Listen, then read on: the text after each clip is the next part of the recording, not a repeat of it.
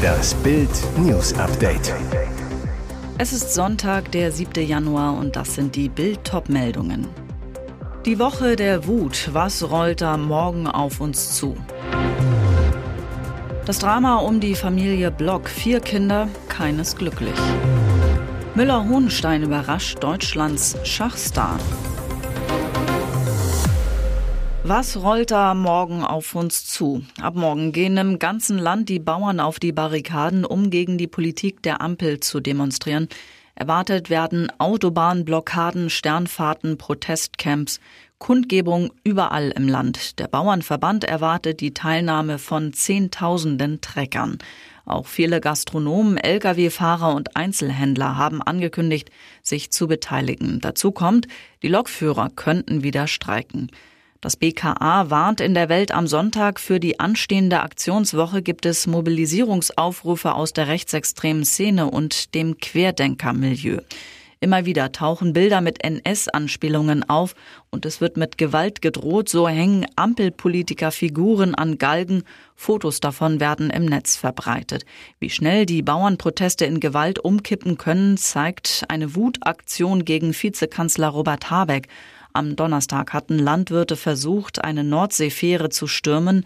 An Bord Habeck, der aus einem Kurzurlaub auf der Hallig-Hoge kam. Das Schiff musste in letzter Sekunde wieder ablegen. Wie bedrohlich die Situation war, schildert eine Familie. Die Stimmung war sehr aufgeheizt, keiner wusste, was passieren wird, sagte die Frau, die mit dem Mann und den Kindern an Bord war, der DPA. Auch der über 80-jährige Großvater war dabei. Ihren Namen möchte die Familie nicht öffentlich nennen.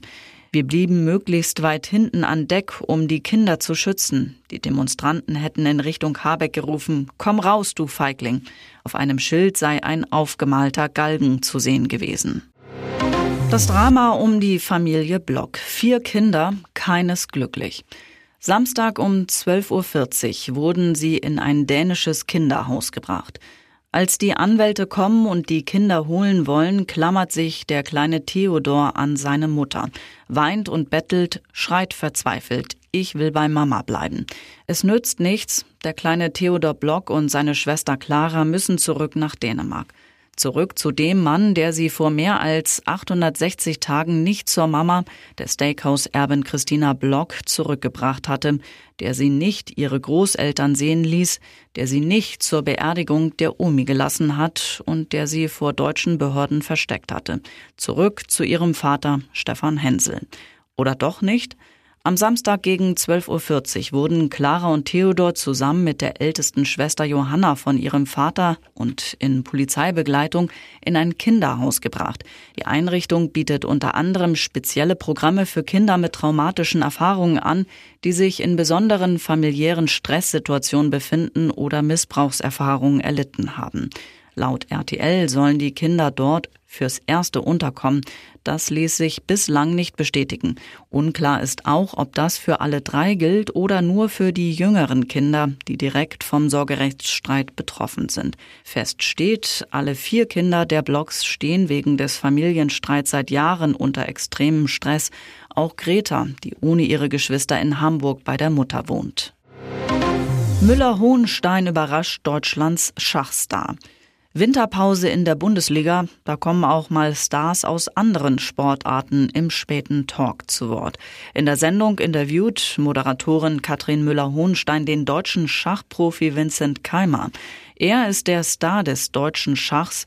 Junioren-Weltmeister gehört zu den Top 15 Spielern der Welt. Müller-Hohensteins Ziel? Verstehen, wie so ein Genie Schach spielt.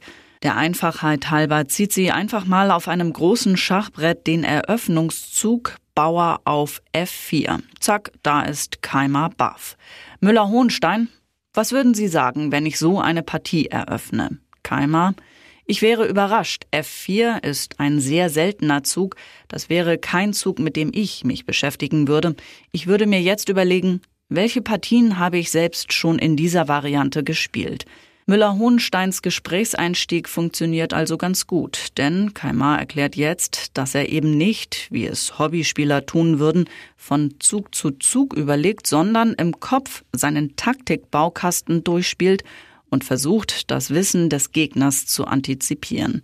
Bedeutet auch laut Keimer, sachlich gesehen beginnt die Partie erst, wenn ich aus der Vorbereitung raus bin. Also wenn er selbst beginnen muss zu improvisieren, statt vorhandene Taktiken abzuspulen. Keimer erklärt dann, wie es normalerweise im Schach losgeht. Bauer auf E4 ist vermutlich der meistgespielte Zug der Welt. Wieder was gelernt für die Line. An der Torwand macht Keimer übrigens eine gute Figur. Oben links gelingt ihm sogar ein Treffer. Kanyes Frau ist längst sein Eigentum. Über Mode lässt sich ja bekanntermaßen streiten, aber die Outfits von Kanye Wests Frau Bianca Sensori erinnern eher an eine Swinger-Party als an High Fashion. Seit Monaten stolziert sie im Nackedei-Look durch die Gegend. Am Mittwoch schockierte der Rapper mit Instagram-Bildern seiner Liebsten. Auf dem Foto trägt Bianca nur einen winzigen Stringtanga und ein Pelzoberteil, was so gerade eben ihre Nippel verdeckt. Dazu schreibt er, keine Hose dieses Jahr. Die modische Wandlung der gebürtigen Italienerin ist nicht zu übersehen, doch die britische Psychologin Carolyn Meyer ist sich sicher, er objektiviert und entmenschlicht sie. Im Interview mit der US Sun sagt sie, Kanye will, dass Bianca gesehen, angehimmelt und von anderen zum Objekt ihrer Begierde wird. Er motiviert andere dazu, seine Frau anzufassen.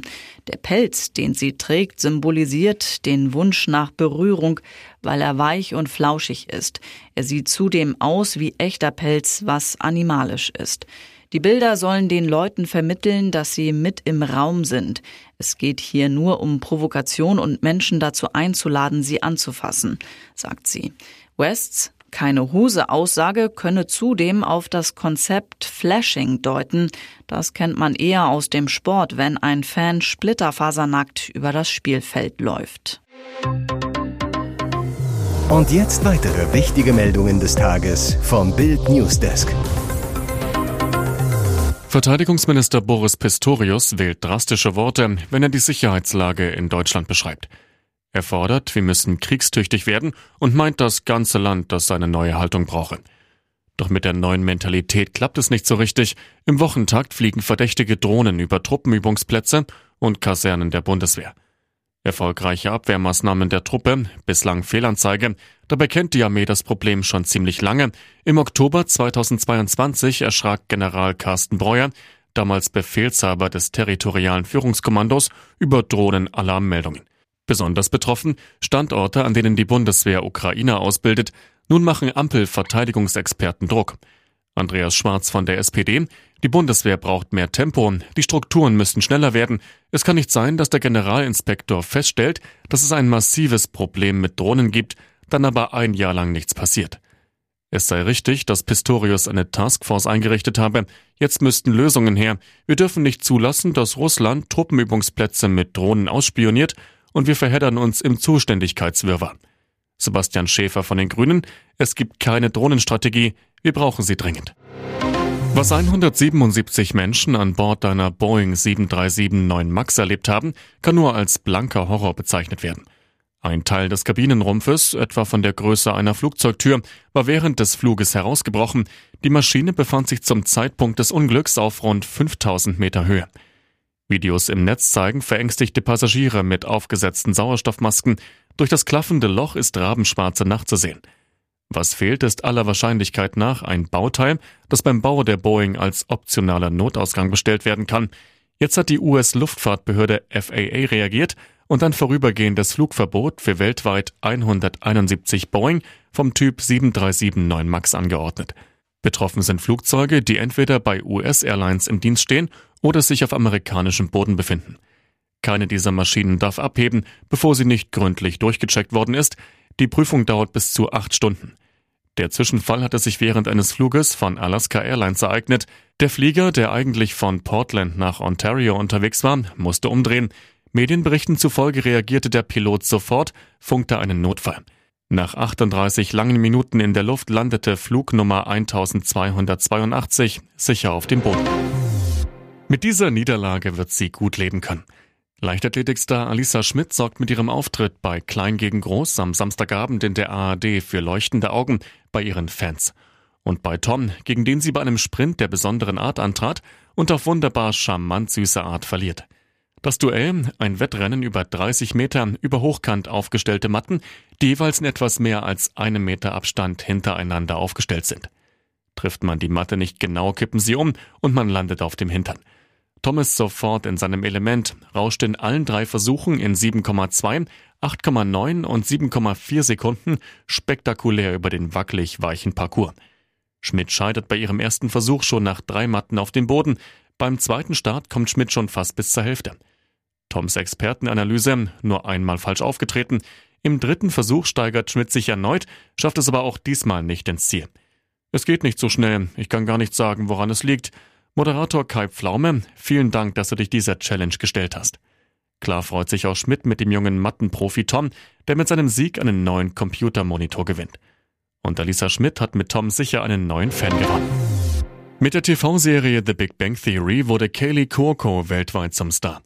Jetzt ist sie in dem Actionfilm Roleplay zu sehen. Beim Dreh war sie schwanger. Am 30. März 2023 kam dann Tochter Mathilda zur Welt und stellte bei Coco eine Menge auf den Kopf. Die Schauspielerin zu Bild. Ich habe über eine lange Zeit hinweg immer ein selbstständiges Leben geführt und jetzt, seit mein Baby da ist, sieht alles ganz anders aus. Coco stand schon im Kindesalter vor der Kamera, drehte mit Hollywood-Ikone Donald Sutherland. Als Jugendliche galt sie als talentierte Tennisspielerin, heute ist sie eine leidenschaftliche Reiterin. Zweimal war Kurko verheiratet, aber erst 2022 fand sie mit Partner Tom Pelfrey ihr Glück und wurde im letzten Jahr Mutter. Sie, ich liebe meinen Job, jetzt will ich, dass meine Familie immer bei mir ist, auch wenn ich drehe. Ich möchte keine Momente vermissen, nichts macht mich glücklicher. In Big Bang Theory verkörperte Kurko Kellnerin Penny, in Roleplay spielt sie eine Auftragsmörderin. Trotz Schwangerschaft drehte sie viele der Kampfszenen selbst. Diese neue Herausforderung hatte sie ursprünglich an dem Projekt gereizt. Kuoko, so etwas hatte ich ja noch nie gemacht.